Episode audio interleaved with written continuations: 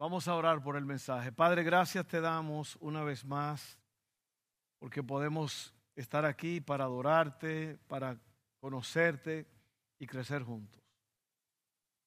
Tu palabra sea dada y podamos recibirla en el nombre de Jesús. Amén, amén, amén, amén. Bueno, hoy comenzamos una, una pequeña serie de dos semanas que se llama El corazón del Padre. Y vamos a estar usando la historia, la parábola que Jesús, la parábola más famosa de la Biblia, que es el hijo pródigo o el hijo que se perdió, el hijo que se fue, el hijo perdido. Y hoy vamos a hablar sobre eh, el corazón del Padre y el subtítulo es Rebeldes y Fugitivos. Eso suena como el, nombre de, una, de un documental del Discovery Channel. Rebeldes y fugitivos. El único Padre perfecto en toda la escritura es Dios. ¿Por qué digo en toda la escritura? Porque en toda la escritura hay un montón de padres que fallaron. Fallaron, fallaron, fallaron y cometieron muchos errores y tuvieron consecuencias horribles. Pero en la escritura Dios no falla porque Él es el verdadero Padre. Amén. Y todos nosotros tenemos defectos como hombres. Pero tenemos un Padre Celestial que es perfecto, sin defectos. Y Jesús explica aquí en esta historia del Hijo Pródigo, nos enseña tres cosas que nosotros vamos a ver sobre el corazón del Padre. Los fariseos y los maestros de la ley vienen a Jesús y están molestos porque Él pasa mucho tiempo con los pecadores y en respuesta, como ellos están enojados, Jesús cuenta tres parábolas. La parábola de la oveja perdida, la parábola de la moneda perdida y luego culmina con la historia del hijo pródigo. Esta es una historia muy interesante, una historia que nos muestra mucho, muchas cosas que podemos ver y aprender y lo vamos a desarrollar en un momento. En esa historia, que se la voy a leer en un momento y se la voy a leer por partes para que usted pueda, eh, para que podamos desarrollarla bien y usted pueda entenderla, eh, verso por verso, allí en esta historia vamos a ver tres cosas en cuanto al corazón del Padre. Esta primera historia que vamos a ver hoy, o la primera parte, habla de los, los hijos rebeldes y fugitivos. Porque en esta historia hay dos hijos en la casa. Está el hijo rebelde que se fue y está el hijo bueno que se quedó.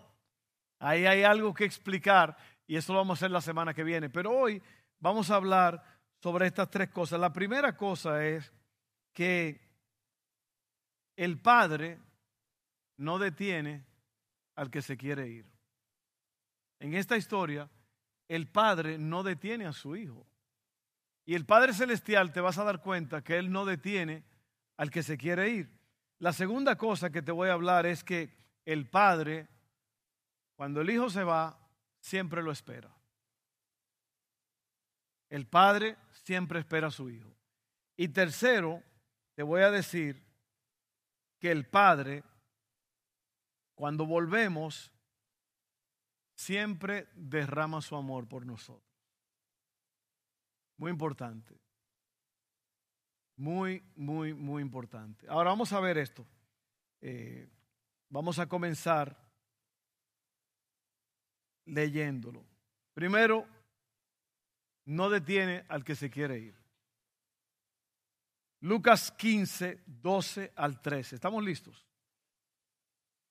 Para ilustrar mejor esta enseñanza, Jesús les contó la siguiente historia. Un hombre tenía dos hijos.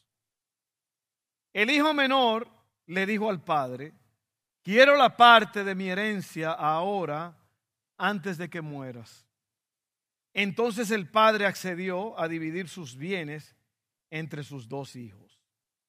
Pocos días después, el hijo menor empacó sus pertenencias y se mudó a una tierra distante donde derrochó todo su dinero en una vida desenfrenada.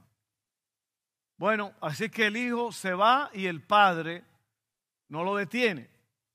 La cosa aquí importante e increíble, rara, es que tú puedes estar en la casa del Padre y aún así no conocer al Padre.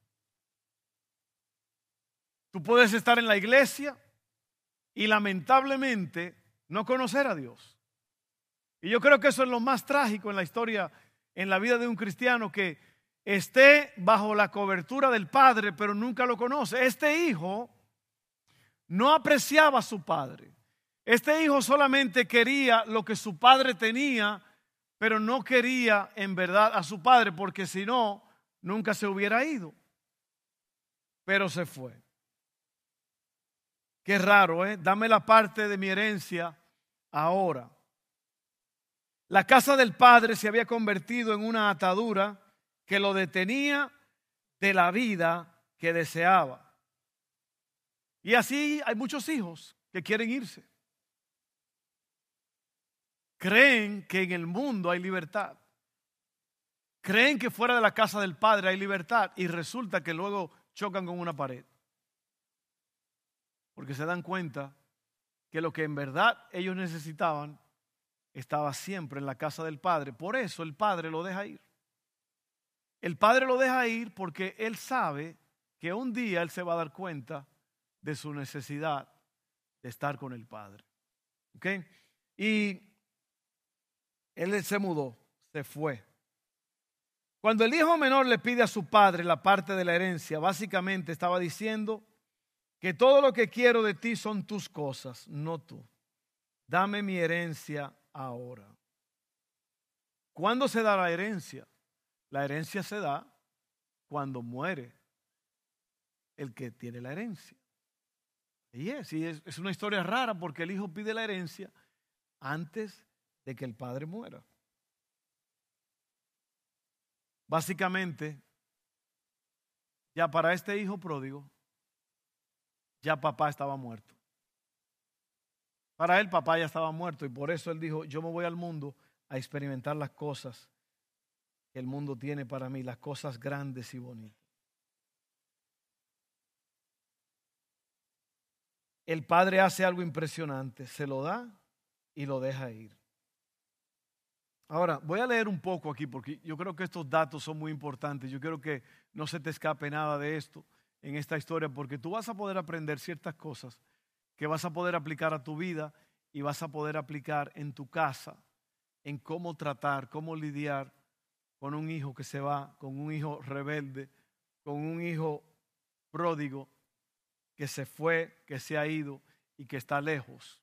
Yo creo que esa es una de las grandes eh, y uno de los regocijos más grandes para nosotros es ver cuando algún hijo de una familia de la casa, después de muchos años perdido y lejos, regresa a la casa.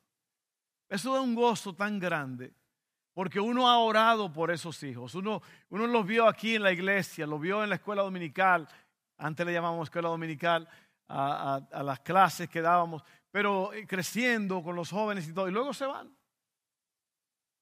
Y es lo más raro del mundo, pero así es la cosa. Así es la cosa. Porque a menos que tú tengas intimidad con Dios, no puedes conocer a Dios. Y yo creo que eso es lo que, lo que elimina el temor a Dios, es no tener intimidad con Dios. Cuando hay intimidad con Dios, tú jamás te vas a ir. Este hijo no tenía intimidad con su padre. Pero hay una historia que vamos a seguir desarrollando. Tenemos que entrar en nuestros peores momentos para obtener nuestras mejores perspectivas. Tuvo que perderlo todo antes de apreciar lo que tenía. La miseria de la consecuencia de los pecados puede llevarnos de regreso al Padre. Al final del versículo 16 dice, pero nadie le dio nada. Y yo creo, déjame concentrarme un poco aquí en los jóvenes, porque los jóvenes piensan de esa forma. piensan en mi casa me están cohibiendo, en mi casa me tienen amarrado, en mi casa no me dejan experimentar lo que mis amigos en la escuela experimentan. Y yo me quiero ir. La diferencia aquí es que a este muchacho le dieron una suma grande de dinero. Y él se fue y lo gastó todo. Todo, y no dice que lo gastó, lo derrochó. Y al, al final de un tiempo se quedó sin nada. Bueno, vamos a seguir leyendo. Cuando sus amigos se fueron, o cuando su dinero se fue, también se fueron sus amigos. Nuestra perdición proviene de buscar la realización fuera del amor del Padre. Y como padres, hombres, tenemos que aprender a dejar ir a nuestros hijos. Cuando dejamos ir a nuestros hijos, los dejamos ir con la confianza de que Dios los cuidará. Y yo no estoy hablando de que eso se hace tan fácilmente. Bueno, si se quiere ir, que se vaya. No, siempre un padre, una madre va a tratar de detener a ese hijo. Pero tenlo por seguro que así como este padre se dio cuenta que ese hijo iba a chocar con esa pared, asimismo nuestros hijos, un día.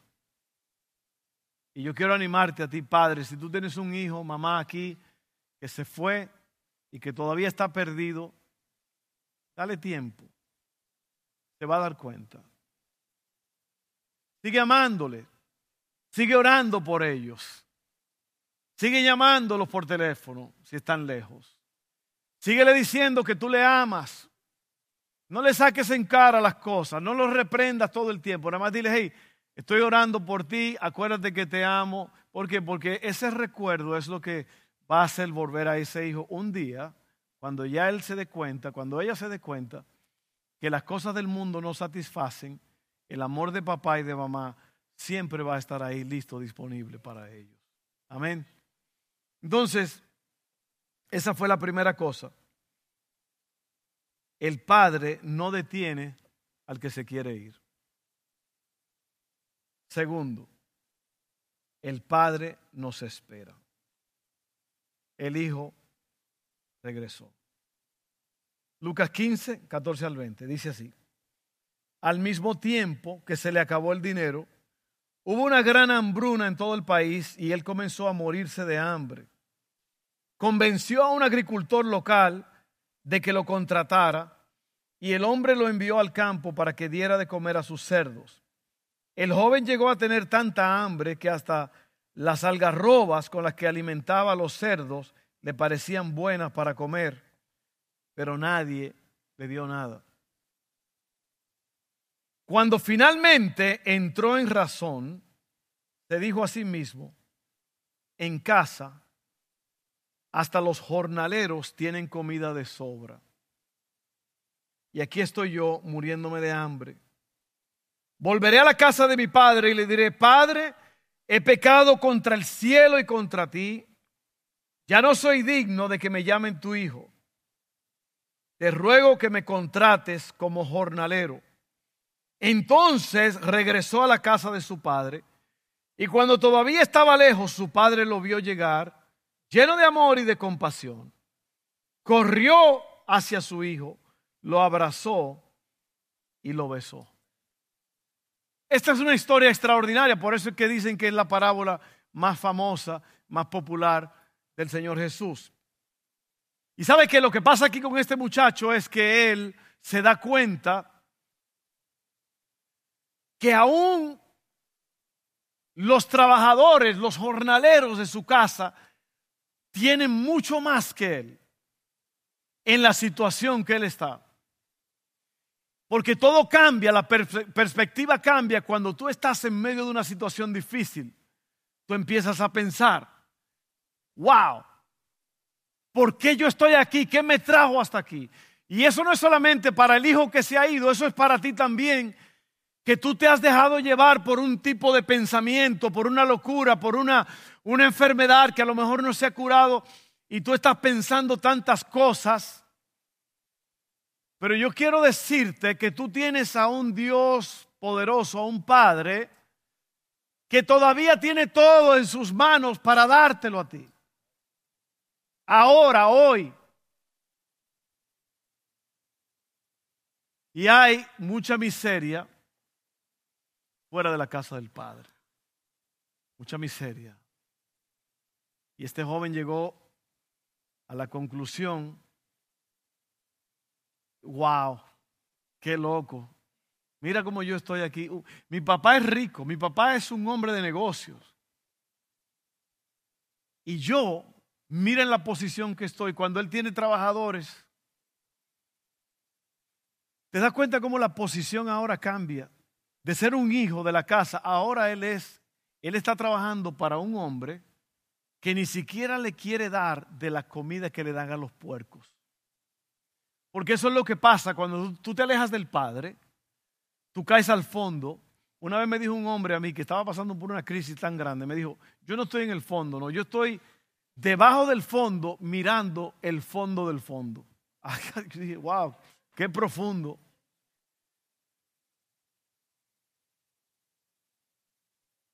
Y esas algarrobas son Ahora que estamos allá en Cuba, nos, estábamos yendo de un lugar a otro, fuimos a visitar. Eh, primer día que llegamos, predicamos esa noche, luego al otro día comenzamos tres días, una conferencia de hombres, una cosa impresionante, un tremendo tiempo. Y después el lunes comenzamos a visitar pastores rurales, pastores muy pobres, y camino a uno de esos lugares se, se rompió el carro y nos paramos ahí y y estábamos allí eh, nada más esperando. El muchacho estaba sacando la parte del carro y, me dice el pastor que estaba conmigo, oye, mira, estos son los famosos algarrobos, eso, lo que comió el hijo pródigo, ahí estaban todos tirados en el piso. Fíjate, ni la comida de cerdos te la dan cuando tú estás lejos del Padre. Y vuelvo te digo, jóvenes, si tú crees que en el mundo hay cosas buenas lejos de la casa de papá, estás totalmente equivocado. Te vas a dar cuenta que en casa todo es mejor. Amén. El arrepentimiento tiene que ser más que un pensamiento, tiene que ser que tener acción. El arrepentimiento es realmente volver a casa. La profundidad del arrepentimiento del Hijo solo se compara con la profundidad del amor del Padre. Dios espera a los descarriados. Vemos el amor intenso del Padre por el hecho de que corre. En ese tiempo, los hombres adultos en la cultura judía no corrían. En este caso, este hombre corrió porque él sabía que el hijo pródigo iba a volver. Yo quiero animarte, papá, mamá. Si tú tienes un hijo así, sigue esperando. Este padre estaba todos los días allí. Todos los días esperando. Porque él sabía que iba a volver. Ahora, cuando él viene, yo creo que esto es importante para todos nosotros. Cuando tú pides perdón, cuando tú pides una disculpa, y tú rodeas esa disculpa de excusas y de que yo lo hice porque eh, fue que eh, yo, ah, no, no. Este, este muchacho llegó donde el padre y le dijo, Padre, he pecado contra el cielo y contra ti, yo no merezco llamarme tu hijo, hazme como a uno de tus jornaleros. Y yo creo que cuando en el caso de todos nosotros, cuando hablamos con el Padre o cuando hablamos con alguien que hemos ofendido, debemos decirle, lo que tenemos que decirles, él no le dijo al padre, y bueno, fue que yo me fui porque en verdad yo tenía problemas contigo y tú sabes que este otro hermano es un loco y yo me fui porque no, no, no, él no hizo nada de eso. Cuando te disculpes, discúlpate porque cuando lo rodea de excusas ya no es una disculpa, es una, es una justificación por lo que hiciste. ¿Me están entendiendo? Cuando usted pida perdón, pida perdón. Y fue que yo, que yo lo hice porque tú, es que tú, eh, eh, no, no, no. Nada más diga lo que tiene que decir y ya, porque la disculpa es eso. Un reconocimiento de que se hizo un daño. Y eso fue lo que hizo este joven. Reconoció que abandonó a su padre, se gastó todo el dinero con prostitutas y todo tipo de cosas. y ahora no tiene nada y lo que hay que hacer en este caso es pedir perdón y no andar justificando el asunto. Amén. Ahora mira esto, esto me gustó mucho aquí. Cuando él ve el hijo, él es el que corre. Él es el que da los 99 pasos y él deja que el hijo dé un paso. ¿Cuál es el paso que el hijo da? El arrepentimiento. Cuando lo vio, el padre a la distancia fue y lo corrió, lo besó y lo abrazó. Y el hijo le dice,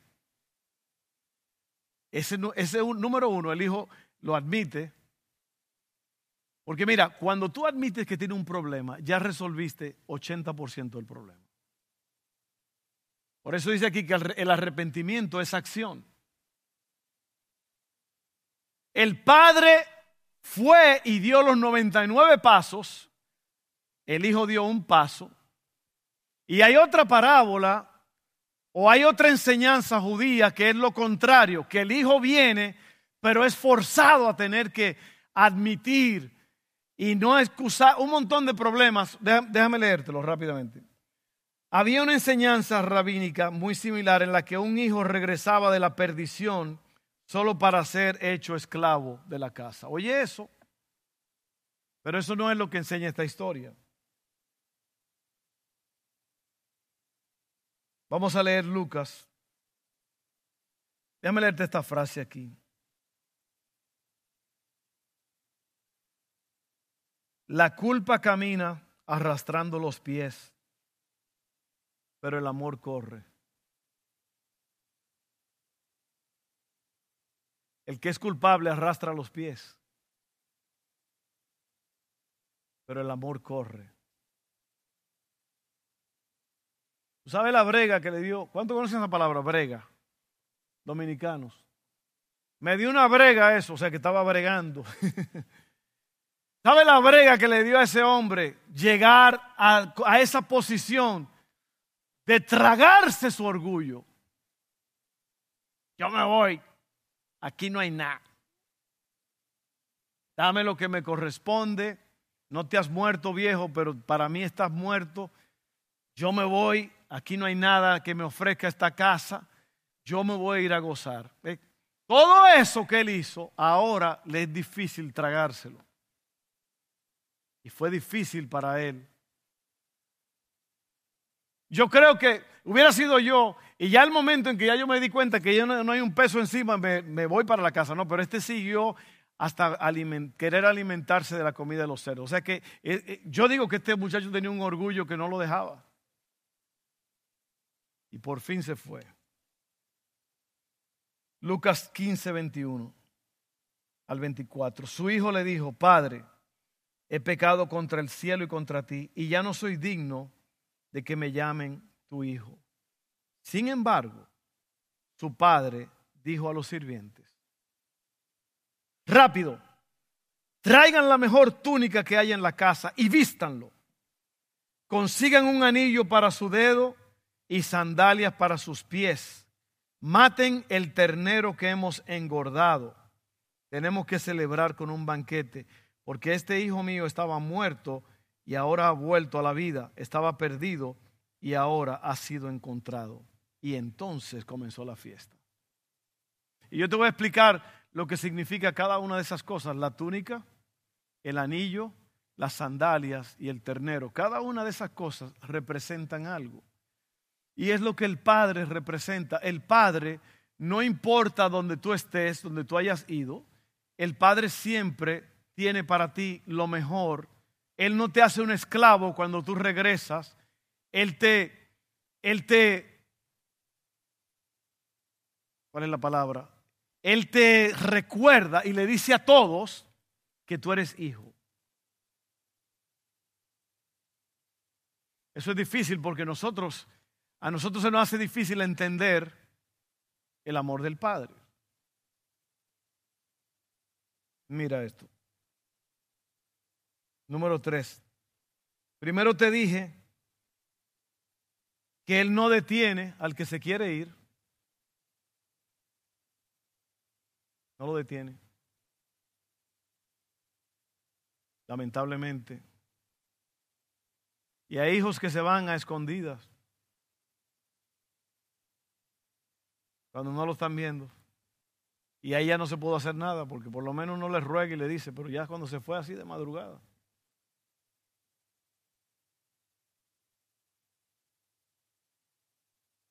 Hay un cantante orellana que canta, dime qué tengo que hacer para evitar que te vayas a escondidas en la noche. Hay hijos que se van a escondidas. ¿Cuántos se fueron a escondidas? Bueno, mejor no hablemos de eso, pastor. Mejor vamos a seguir con la prédica, pastor, que las cosas viejas pasaron y aquí son hechas nuevas. ¿eh? No vamos a traer el pasado aquí. Oye esto, no detiene al que se va. Luego el padre nos espera. Sigue esperando a tu hijo. Sigue esperando a tu hija. Y luego vamos a culminar con este punto aquí. El Padre derrama su amor sobre nosotros. Dios recibió al Hijo de vuelta y organizó una fiesta antes de que pudiera probar que no volvería a hacer lo mismo. Eso está, está tremendo. El padre no esperó que el hijo, bueno, dime, dime que aprendiste la lección. ¿Estás arrepentido? No lo vas a volver a hacer. Al padre en ese momento no le interesaba eso. ¿Por qué? Porque él dice, este era mi hijo que estaba muerto. Y ahora llegó, está vivo. Y esa es la mentalidad que tú tienes que tener con tu hijo, con tu hija, o contigo mismo, si estás perdido, si estás lejos. Porque aquí, en este lugar, puede haber alguien que está lejos de Dios. Tú serviste a Dios en un tiempo y ahora estás lejos. Hoy es el día de regresar.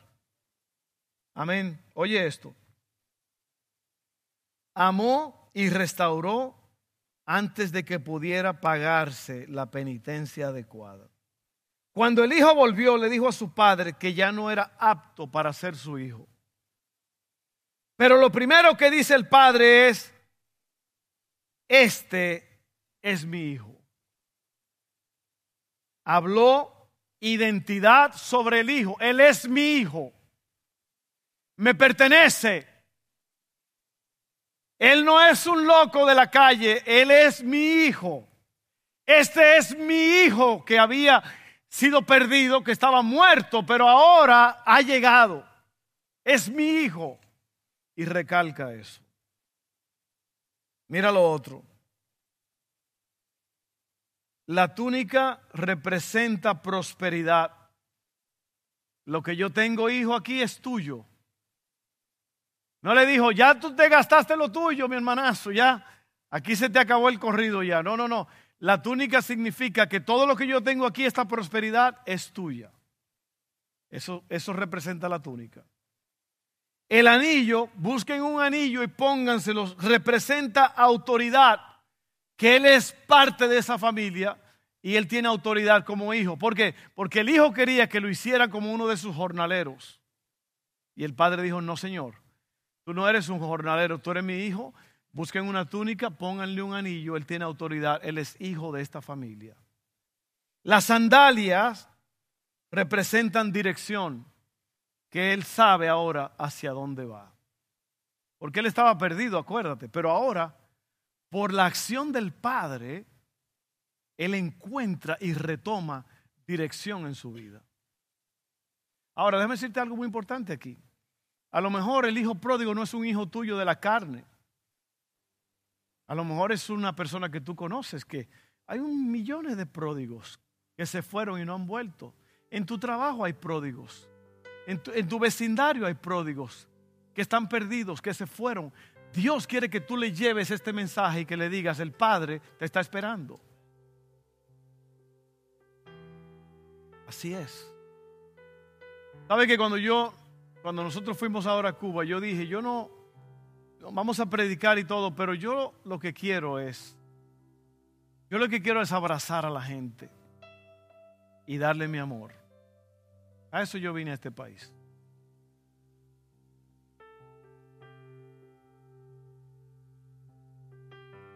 Porque eso es lo que necesita el pródigo, necesita un abrazo. Yo no estoy hablando, yo no creo que el pueblo cubano es pródigo, lo que yo digo es en el caso de, de manifestar el amor, porque el reino de Dios se basa en amor. Cristo dijo, el mundo va a conocer que ustedes son mis discípulos si se aman los unos a los otros. Los hijos pródigos necesitan amor, necesitan que se le devuelva su identidad, necesita que se le dé una túnica, que se le ponga anillo en el dedo, que se le pongan sandalias. Y por último, ese, ese ternero, ese becerro, oye bien, representa celebración.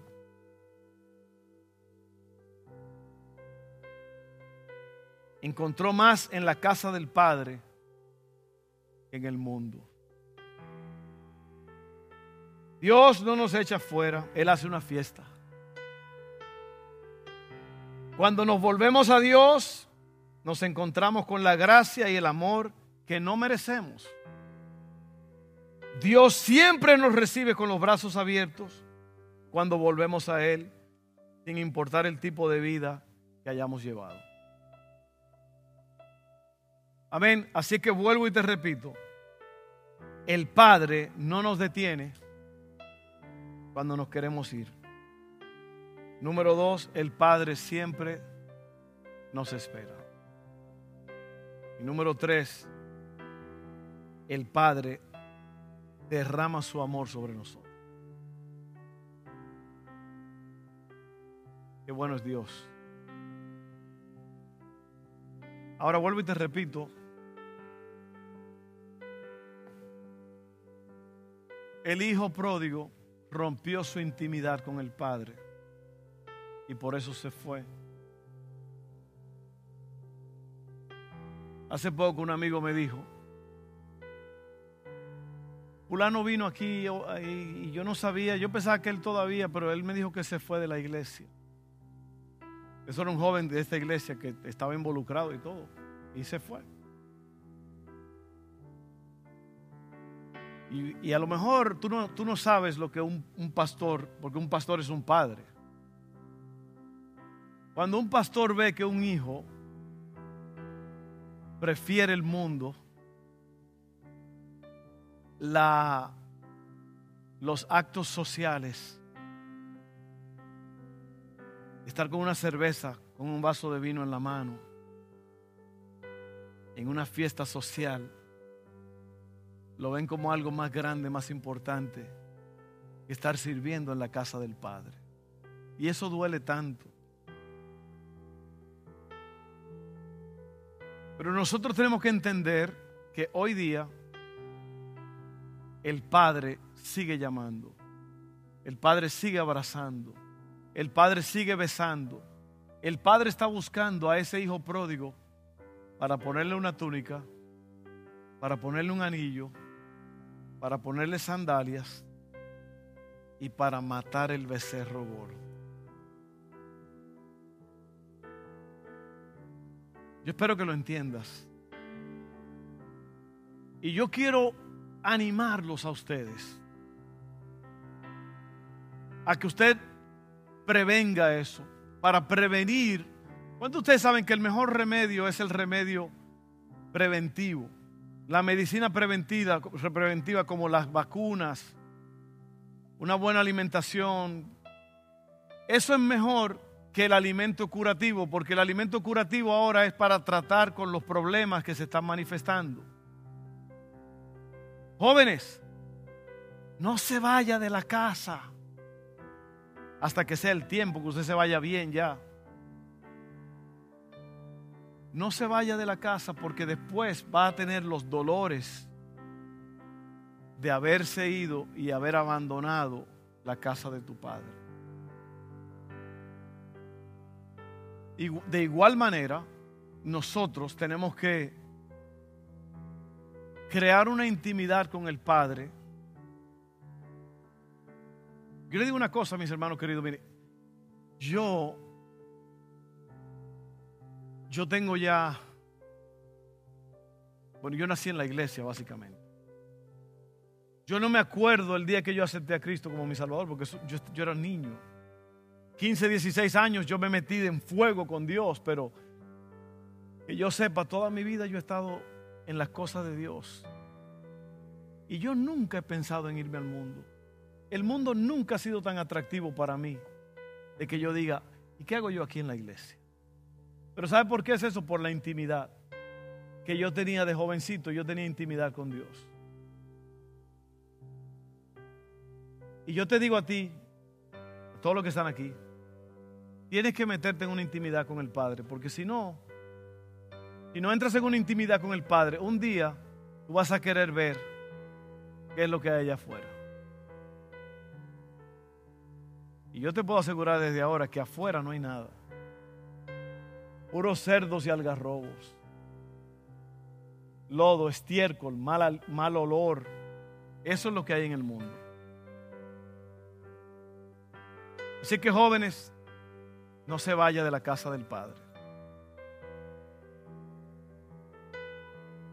Pues tus amigos que hacen esto, alarde, y que el trago y lee los carros y aquí las mujeres y eso.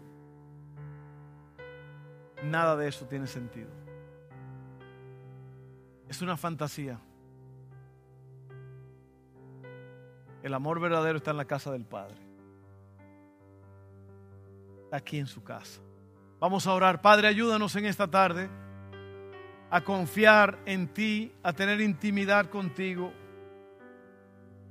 este hijo se fue y pues ni modos.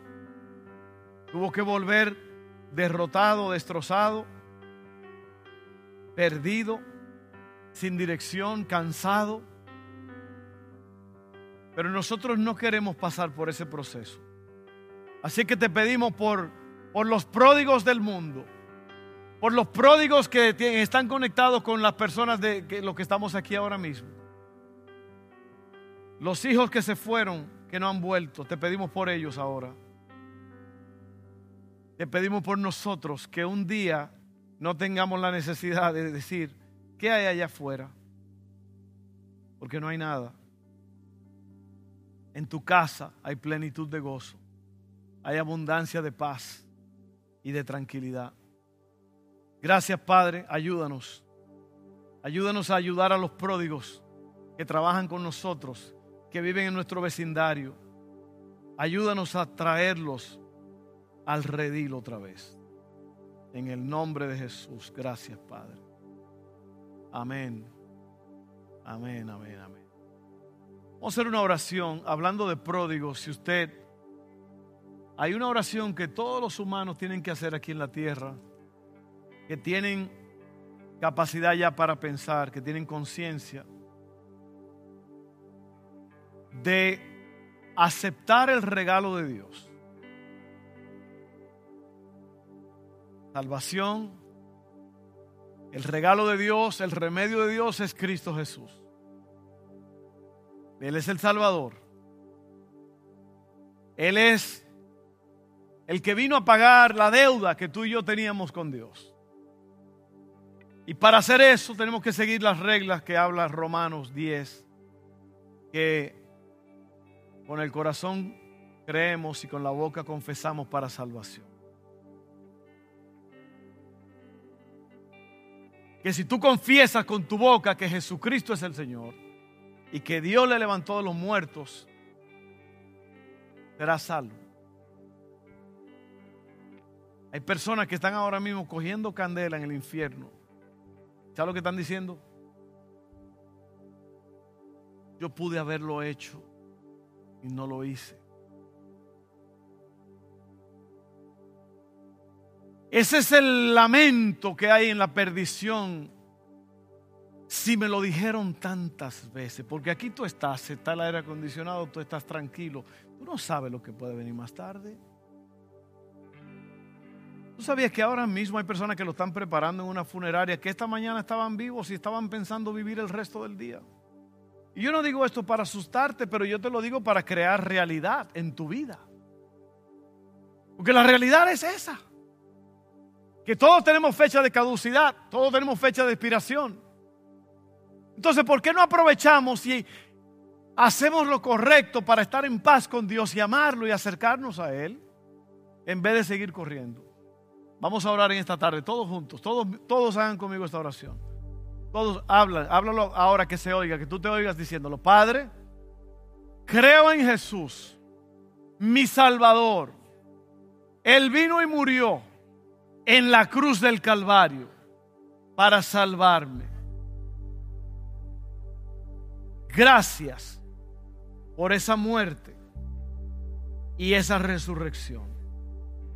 Yo confieso con mi boca y creo en mi corazón que Jesucristo es el Señor, que murió y resucitó y vuelve pronto. Yo acepto eso. Acepto el regalo. Perdóname ahora. Lávame y hazme una nueva persona. Gracias Padre, en el nombre de Jesús. Amén.